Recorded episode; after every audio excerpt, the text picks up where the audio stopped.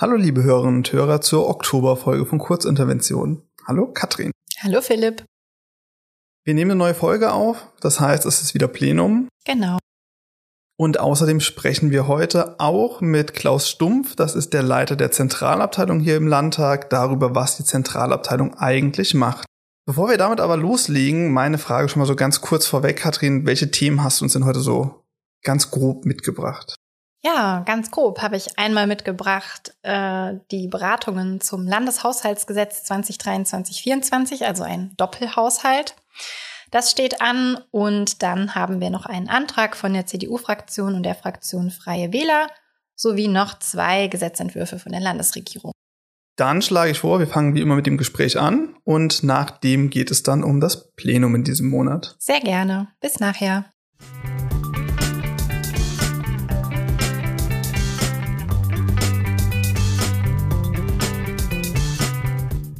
Ich spreche heute mit Klaus Stumpf, dem Leiter der Zentralabteilung hier im Landtag Rheinland-Pfalz. Und genau darüber wollen wir auch reden, über die Zentralabteilung. Hallo Herr Stumpf, willkommen im Podcast. Ja, einen ganz herzlich guten Morgen auch von mir und ich freue mich sehr auf das Gespräch. Sehr schön. Als ich mich 2019 hier beim Landtag beworben habe, habe ich meine Unterlagen zusammengepackt und habe die dann, und das weiß ich jetzt nicht mehr ganz genau, entweder per Mail oder noch gleich im Briefumschlag an den Landtag geschickt oder um genauer zu sein, habe ich die Unterlagen damals an die Zentralabteilung geschickt, was mir irgendwie im Kopf geblieben ist. Ähm, das heißt, ich wusste damals schon mal, die Zentralabteilung, die hat irgendwas mit Personal zu tun. Das ist aber nicht alles, was die Abteilung macht, wie ich dann so in den Jahren, seitdem ich hier bin, lernen durfte. Ähm, damit ich es jetzt aber auch mal auf Band habe, Herr Stumpf, was macht denn die Zentralabteilung eigentlich alles? Ja, vielen Dank für die Frage. Aber in der Tat, die Zentralabteilung ist ein Bereich, der sich mit unheimlich verschiedenen Dingen befasst und der quasi, das kann man so ein Stück weit als Überschrift, glaube ich, sehen, der Dienstleister hier für den Landtag, für die Landtagsverwaltung ist. Wir haben verschiedene Dienste, die wir anbieten. Eine hatten Sie bereits genannt, das ist der Bereich Personal. Das heißt, wenn es um Einstellungen, um Urlaub, um all das geht, was sich unter diesem schönen Stichwort verbirgt. Das wird bei uns in der Zentralabteilung gemacht. Zum einen darüber hinaus, und Sie sehen bei meiner Aufzählung gleich, welche Vielfalt wir haben, beschäftigen wir uns in der Zentralabteilung auch mit dem Abgeordneten, dem Fraktions- und dem Parteiengesetz. Wir haben bei uns in der Abteilung auch die grenzüberschreitende Zusammenarbeit. Da hatten wir übrigens gestern ein, ein sehr schönes Event hier im Landtag begehen können, die 60-jährige Partnerschaft mit unserer französischen Partnerregion. Das ist auch in der Zentralabteilung angesiedelt als Thema. Dann ganz klassische Themen, aber ohne die geht es auch nicht. Das ist der Haushalt. Wir kümmern uns also da, darum, dass genügend Geld vorhanden ist für all die Maßnahmen, für die Vorhaben und Projekte, äh, die der Landtag macht. Wir haben, auch das ist, glaube ich, ganz klassisch hier, den sogenannten inneren Dienst. Der kümmert sich darum, dass das Licht brennt, dass die Türen funktionieren. Also all das, was man heutzutage unter Facility Management bezeichnet, auch ein ganz wichtiges Thema. Wir haben ein Justiziariat, weil äh, vieles hat bei uns mit Recht zu tun. Und dort werden Verträge geprüft, ähm, dort wird Vergaberecht äh, beachtet und nochmal überprüft. Also alles das, wo die schönen Paragraphenzeichen drüber sind. Darüber hinaus haben wir noch ein Organisationsreferat, aber das heißt nicht nur Organisation, da als zweites Stichwort für dieses Referat. Äh, das lautet E-Akte. Das zeigt schon, dass wir uns hier die Modernität auch auf die Fahne geschrieben haben. Wir kommen zunehmend weg von Papier. Wir kommunizieren auf elektronischem Wege. Die Aktenführung in ganz weiten Bereichen mittlerweile auch entsprechend umgestellt mit all den Vorteilen, weniger Verbrauch von Papier, schnellere Wege, die Ermöglichung im Homeoffice zu arbeiten. Da komme ich nachher gern nochmal drauf. Also es sind viele Themen, die in dem Referat angesiedelt sind. Und last but not least, das IT-Referat ist auch in der Zentralabteilung angesiedelt. Und ich hatte es ja gerade schon angesprochen in der heutigen Zeit, was geht ohne IT? Das ist wenig bis gar nichts mehr. Von daher gesehen auch da ein breites Spektrum an Aufgaben. Ja, das war ganz schnell mal im Grunde genommen nur die Überschriften referiert der verschiedenen Referate, aber ich glaube, das bringt schon rüber, dass wir hier mit sehr viel verschiedenen Themen zu tun haben. Das ist auf jeden Fall eine große Bandbreite. Jetzt sind Sie ja Leiter der Abteilung. Was ähm, sind denn Ihre konkreten Aufgaben? Also ich glaube, als Abteilungsleitung fungiert man zum einen, es sind verschiedene Aufgaben, als eine Art Scharnier, so will ich es mal bezeichnen zwischen der Hausleitung zum einen, die natürlich auch ihre Vorstellungen hat, die äh, Aufgaben gibt, die Projekte im Kopf hat, die müssen realisiert werden. Und meine Aufgabe ist es, wenn ich das als erstes bezeichnen darf, diese Aufgaben in die jeweiligen Referate hinein zu transportieren, zu erläutern, was genau gemeint ist, sich gemeinsam mit den Referaten Gedanken darüber zu machen, wie ein Zeitplan aussehen kann, welche, welche Gelder man hierfür braucht, welches Personal idealerweise sich damit am besten beschäftigt. Das ist das, die eine Funktion. Also wie gesagt, Scharnier von der Hausleitung in die Abteilung hinein. Andererseits ist es aber keine Einbahnstraße. Es geht natürlich auch in der anderen Richtung. Es gibt Vorstellungen, Ideen, Gott sei Dank viele Ideen von den Kolleginnen und Kollegen, die äh, Vorschläge machen, wie man Abläufe verbessern kann, wie man Projekte starten kann, um den Landtag noch besser darstellen zu können, auch in der Außendarstellung. Und diese Ideen werden von mir dann in, dem andere, in der anderen Richtung quasi auch transportiert. Das ist so der erste Block Scharnier. Darüber hinaus steht man aber in der Abteilung natürlich auch als Ansprechpartner zur Verfügung für die einzelnen Referate. Da gibt es regelmäßige Besprechungen.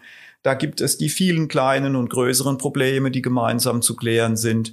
Also letztlich trägt man dafür Sorge, dass der, ich will es mal salopp formulieren, Laden schlicht und ergreifend auch läuft. Und in dieser Funktion äh, sehe ich mich. Das macht sehr viel Spaß. Und das bringt sehr viel Kontakte mit Kolleginnen und Kollegen mit sich. Und ich bleibe bei meiner Formulierung. Das ist eine schöne Sache. Alles klar, sehr schön. Das sind ja dann doch sehr unterschiedliche Bereiche, sehr unterschiedliche Referate, die in der Zentralabteilung angesiedelt sind. Wie eng kann man sich denn da die Zusammenarbeit unter den Referaten vorstellen? Und auch die Frage, wie Sie da als Abteilungsleiter bei diesen doch sehr verschiedenen Themen eigentlich den Überblick behalten. Also auch da gilt, Kommunikation ist durch nichts zu ersetzen. Das war in, gerade in Zeiten der Pandemie eine spannende Sache. Ähm, da hat sich aber gezeigt, dass man über, über, über Medien, die bis dato nicht in dem Maße im Einsatz waren, Videokonferenzen etc. pp, doch vieles überbrücken könnte. Mittlerweile sind wir wieder stärker im Präsenzgespräch zurückgekommen. Ich komme zu Ihrer Frage zurück. Wie behält man den Überblick? Wie gestaltet man die Kommunikation? Es sind regelmäßige Besprechungen, die wir turnusgemäß äh, mit den Referaten jede Woche durchführen. Wir meine ich mich. Ähm, ähm, bei Bedarf natürlich jederzeit. Da gibt es nicht nur das Telefon, da gibt es auch die offene Tür.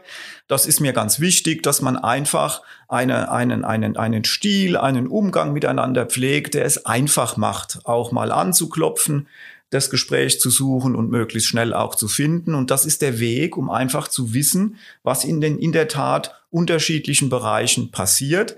Wobei, Herr Mutzbauer, ich muss ehrlich sagen, so unterschiedlich Sie auch klingen mögen, irgendwo sieht man immer dieses Band, das sich durch alles zieht. Und das gerade finde ich in einer Zentralabteilung spannend. Irgendwie gehört doch alles zusammen und das äh, kann man immer wieder feststellen und das ist eine schöne Erfahrung, die man dann immer wieder macht. Kommen wir noch mal kurz zu Ihnen als Abteilungsleiter. Wie wird man denn eigentlich ein Abteilungsleiter und wie sind Sie das ganz konkret geworden? Das ist natürlich eine schwierige Frage. Ähm, Deswegen stelle ich sie. ähm, ich, ich beschreibe mal vielleicht ganz kurz, was ich so im Vorfeld gemacht habe und versuche mhm. da auch die Antwort draus zu kreieren. Ähm, also ich hatte verschiedene äh, Verwendungen in Ministerien. Ich war auch in mehreren Bundesländern äh, schon tätig äh, in meiner Laufbahn.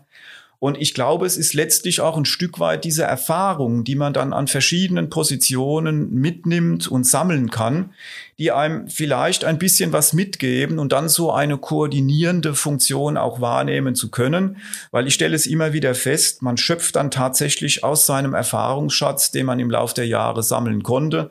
Man hat dann doch die eine oder andere Situation schon mal erlebt, die einem befähigt, ein gewisses Rüstzeug mitzubringen, bestimmte Dinge dann auch zu managen. Und ich glaube, letztlich ist das oder sollte aus meiner Sicht ausschlaggebend dafür sein, dann auch in Führungspositionen zu kommen, dass man einfach ein gewisses Maß an Erfahrung mitbringt, was einem sehr viel hilft im tagtäglichen Doing. Mhm. Der Landtag wurde ja, also das Deutschhaus, das Gebäude, in dem Landtag sitzt, wurde in den letzten Jahren grundlegend kernsaniert. Das ist ja eine Aufgabe, die auch mit in der Zentralabteilung ganz zentral mit bearbeitet wurde. Ähm, gibt es denn da eine besondere Geschichte oder Begebenheit bei den Bauarbeiten oder bei, bei Bauabschnitten, wo Sie sagen würden, das war eine besonders spannende oder interessante Geschichte, von der Sie mal uns was berichten wollen? Ja, das mache ich gern. Also ich glaube, man kann sich durchaus vorstellen, dass die Sanierung, und es war ja eine wahrhaftige Kernsanierung hier des Landtagsgebäudes, die sich zudem über einen längeren Zeitraum dann auch hinzieht, dass da viele Begebenheiten sind, die im wahrsten Sinne des Wortes auch spannend sind.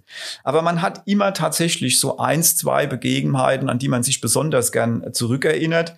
Und das sind bei mir zwei Dinge. Äh, zum einen äh, die, die, die, die wirkliche Einrichtung des Plenarsaals, weil das war für mich ein Moment, wo man nach all den Bauphasen wirklich wirklich mal deutlich sah, was die Bestimmung des Gebäudes tatsächlich ist. Das fand ich einen sehr schönen Moment, als man dann das Rund äh, äh, äh, erkennen konnte. Zuerst noch in der Tat in der Bauphase, aber als es dann fertig war, das fand ich wirklich einen sehr dankbaren Moment. Und das ist vielleicht ein bisschen was Symbolhaftes, als die Hambacher Fahne wieder ihren Platz im Plenarsaal fand. Das war für mich auch ein Zeichen, dass es doch so langsam aber sicher dem Ende der Arbeiten auch entgegengeht. Also von daher, Sie sehen zwei Ereignisse, die eher schon am Ende dieses Prozesses fast standen, die für mich aber Sinnbild war, dass es bald geschafft ist.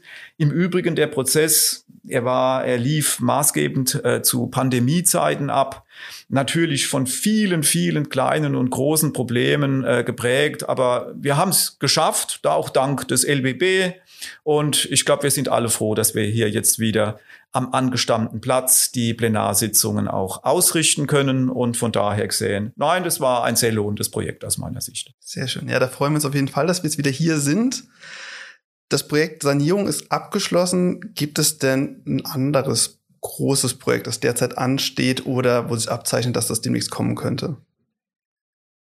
Wir haben uns eben ausführlich unterhalten über ein Bauprojekt. Ich will ein ganz anderes Projekt an der Stelle nennen, was aber im Grunde genommen eine Daueraufgabe, glaube mhm. ich, für für viele Arbeitgeber letztlich darstellt. Wir sind ja in einer Phase, die durch die 3Ds geprägt ist, Digitalisierung, Dekarbonisierung und auch der demografische Faktor, der uns beschäftigt. Und wir sind im Landtag bemüht und ich glaube, wir haben schon ganz, ganz große Schritte auch getan, ein im wahrsten Sinne des Wortes moderner und guter Arbeitgeber zu sein. Wir haben in den letzten Jahren die Möglichkeiten des Homeoffice sehr stark ausweiten können.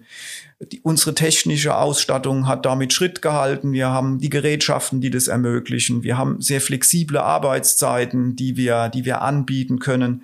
Wir äh, geben dem, dem Aspekt Familienfreundlichkeit einen sehr hohen Stellenwert. Und wir sind ein Arbeitgeber, der, glaube ich, auch eine sehr sinnstiftende Arbeit bietet. In der Tat, wir sitzen hier wirklich am Herzen der Demokratie hier in Rheinland-Pfalz.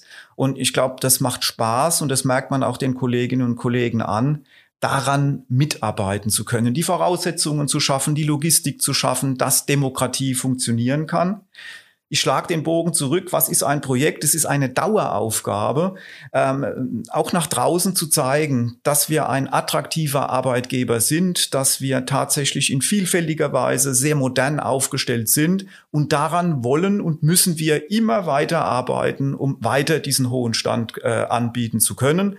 Und das ist ein Thema, das will ich ganz bewusst hier äh, in den Vordergrund stellen, dass uns allen hier, auch der Hausleitung, sehr am Herzen liegt und da arbeiten wir dran. Mhm.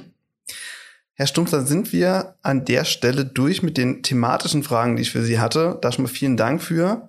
Jetzt gibt es so ein paar Fragen, die stelle ich allen unseren Gästen. Wären Sie da startklar? Ich trinke noch einen Schluck Wasser und dann Feuer frei. Sehr gut, dann machen wir das so. Dann Frage Nummer eins. Warum sind Sie denn Leiter der Zentralabteilung geworden? Warum wollten Sie das werden? Wir hatten uns ja zu Beginn unterhalten, was eine Zentralabteilung gerade hier auch im Landtag an Aufgaben zu erledigen hat, was sie macht, welche Referate da angesiedelt sind. Ich würde fast sagen, ich glaube, das allein war schon die Begründung dafür. Ich hoffe, ich konnte ein bisschen vermitteln, welche Vielfalt in einer Zentralabteilung nicht nur versteckt, sondern offenbar ist. Und das war für mich die Motivation zu sagen, das ist ein Job, der interessiert dich, da ist Abwechslung da, da sind viele Themen da.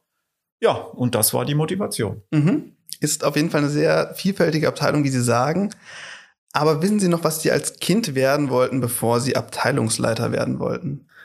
Ja, das ist da, ich glaube, das kann ich sehr klassisch an, äh, beantworten, die Frage. Ich glaube, da ging es mir wie vielen auch. Also ich hatte ein ganzes Füllhorn von Berufen, die ich ganz toll fand. Da war natürlich, sage ich mal, der Pilot dabei. Das wollen, glaub, wollten jedenfalls damals, zu meiner Zeit hätte ich fast sagen wollen, viele werden. Dann war mal der Polizist dabei. Ähm, dann war aber relativ früh das Fable für das Juristische dabei und in die Richtung hat's mich dann verschlagen. Aber Sie sehen, was die, die Bandbreite anbelangt, da war vieles dabei. Jetzt haben Sie das Juristische schon angesprochen. Meine nächste Frage geht auch in die Richtung, haben Sie denn ein Studium oder eine Ausbildung begonnen und abgeschlossen? Und wenn ja, welche? Ja, in der Tat. Ich habe zunächst äh, 1984 war das, also schon ein paar Tage her, beim Regierungspräsidium in Darmstadt eine Ausbildung gemacht äh, zum Beamten des gehobenen Dienstes. Da habe ich auch eine Zeit gearbeitet, aber dann nach einer geraumen Zeit für mich gedacht, ähm, was anderes oder nochmal was draufsetzen kann nicht verkehrt sein, Horizont erweitern. Und so kam ich zu einem juristischen Studium in Heidelberg. Ähm, eine schöne Stadt bei der Gelegenheit, die immer eine Reise wert ist. Auch Referendariat in ähm, Baden-Württemberg gemacht. Und über verschiedenste Stationen kam ich dann so ins schöne Rheinland-Pfalz. Mhm.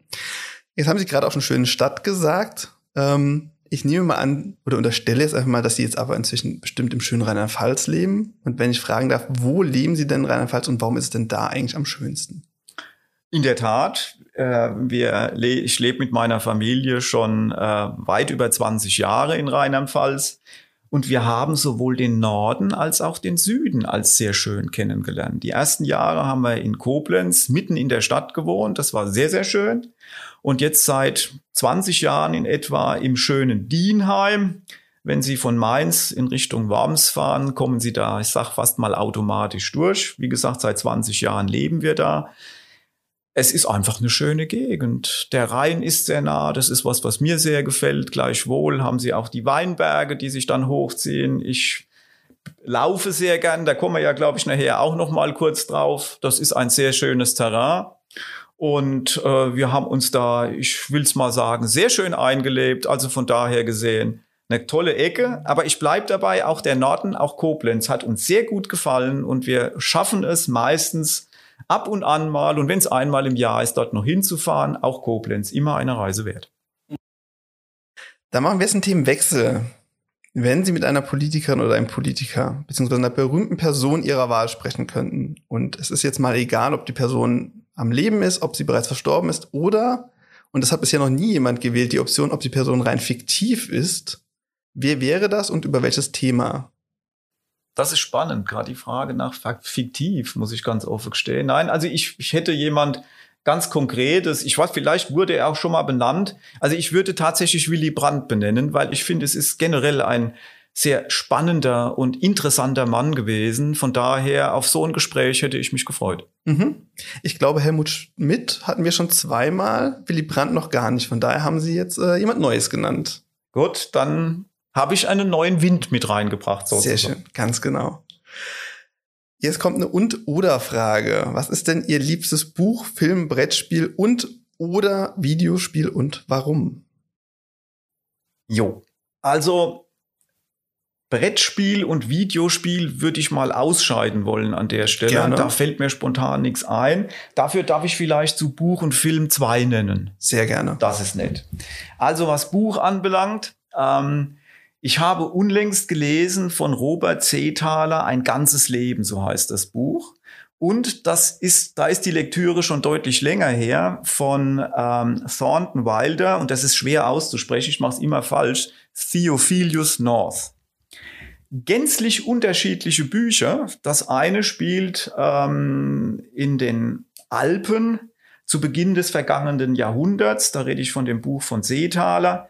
Da wird im Grunde genommen das Leben eines sehr einfachen Mannes, ein Andreas Egger beschrieben, der eine furchtbar harte Kindheit durchlebt, alle Entbehrungen kennenlernt, in den Krieg muss, damals der Zweite Weltkrieg, Gefangenschaft, furchtbare Schicksalsschläge erlebt. Und gleichwohl bringt das Buch eine unheimliche Zufriedenheit mit dem Dasein zum Ausdruck. Also es ist trotz aller schlimmen Ereignisse aus meiner Sicht ein, ein positives Buch. Und auch das zweite, das ich benannt hatte von Thornton Wilder, da geht es darum, ein furchtbar sympathischer junger Mann, ein ehemaliger Lehrer, ähm, der kommt nach Newport auf Rhode Island. Das spielt in den 20er oder 30er Jahren des vergangenen Jahrhunderts. Und auf eine unheimlich sympathische Art und Weise gelingt es ihm, bei ganz verschiedenen Protagonisten, ganz einfache Leute, die berühmt-berüchtigte High Society, die, die großen und kleinen Probleme zu lösen. Und auch das ist ein unheimlich sympathisches Buch. Und das macht die beiden für mich äh, so, so lesenswert. Sie sind sehr unterschiedlich von der Art, aber sie haben einen unheimlich positiven Grundton drin. Und das finde ich sehr schön. Bevor ich zu den Filmen komme, auch ein Comic lese ich ab und zu mal ganz gern. Also auch mal mhm. was ganz anderes. Ne? Und die alten Asterix, die neuen muss ich passen, die kenne ich gar nicht. Die finde ich immer wieder mal wert, dass man sie in die Hand nimmt. Okay, spannend.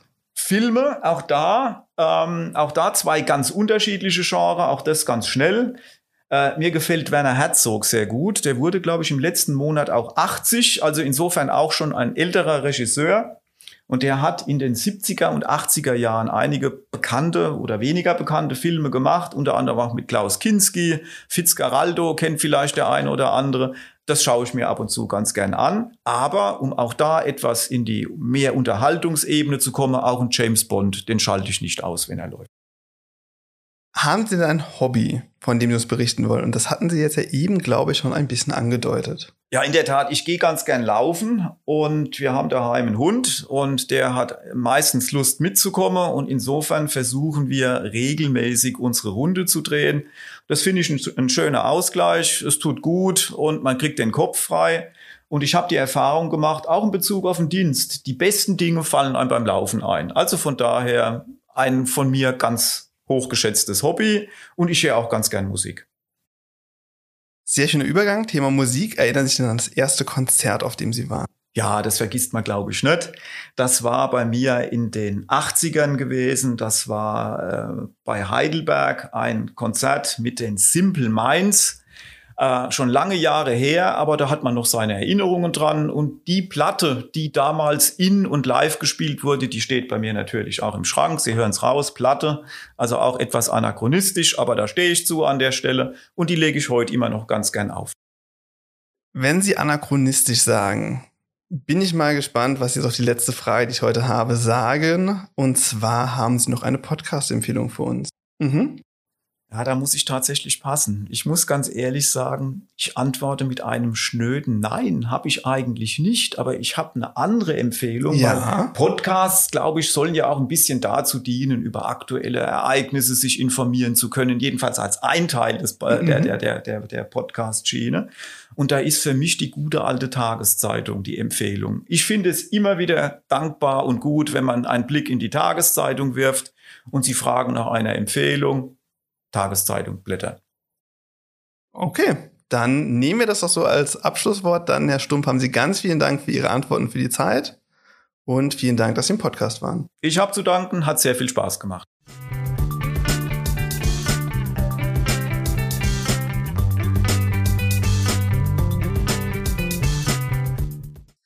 Das war unser Gespräch mit Klaus Stumpf und jetzt wollen wir noch über das Plenum in dieser Woche sprechen. Katrin. Ja, also das Plenum beginnt diesmal nicht mit einer aktuellen Debatte, denn es stehen die Beratungen für das Landeshaushaltsgesetz 2023-2024 an, also ein sogenannter Doppelhaushalt, also für die nächsten zwei Jahre. Und in der Plenarsitzung morgen, also am 12. Oktober 2022, hält die Staatsministerin der Finanzen, das ist die Frau Doris Ahn, ihre Einbringungsrede. Dabei stellt sie den Haushaltsplan der Landesregierung grundsätzlich vor. Das dauert auch ein bisschen länger, als man das sonst so von Plenardebatten kennt, nämlich ungefähr eine Stunde. Und dann wird der Tagesordnungspunkt erstmal unterbrochen. Und in der darauffolgenden Plenarsitzung, die findet dann am 13. Oktober 2022 statt, erfolgt dann die Aussprache. Jede Fraktion erhält 45 Minuten Redezeit und kann zu dem Haushaltsplan Stellung nehmen. Und natürlich sieht die Geschäftsordnung vor, dass die Oppositionsfraktionen auch Zusatzredezeiten in Anspruch nehmen können. Das ähm, genau werden wir dann sehen, was da noch beantragt wird. Und im Anschluss daran wird dann das Landeshaushaltsgesetz üblicherweise an den Haushalts- und Finanzausschuss, den nennt man auch HUFA, äh, unter Beteiligung der Fachausschüsse überwiesen und wird dann dort quasi in den Einzelplänen entsprechend weiter beraten. Mhm. Genau. Achso, und vielleicht noch ganz kurz, die Verabschiedung ähm, vom Landeshaushalt soll dann in der Dezember-Sitzung erfolgen. Mhm. Wir hatten ja in der März-Ausgabe dieses Jahr schon mit Thomas Wansch gesprochen. Das ist der Vorsitzende vom Haushalts- und Finanzausschuss, den du eben gerade schon erwähnt hattest. Und da hatten wir mit ihm darüber gesprochen, nämlich darüber, wie ein Haushalt zustande kommt. Und da hattest du ja auch schon ganz viele Infos dazu auch noch beigesteuert. Also, wenn man sich für den Haushalt interessiert, da einfach auch nochmal reinhören. Genau. Große Empfehlung von uns. Aber wir haben noch mehr.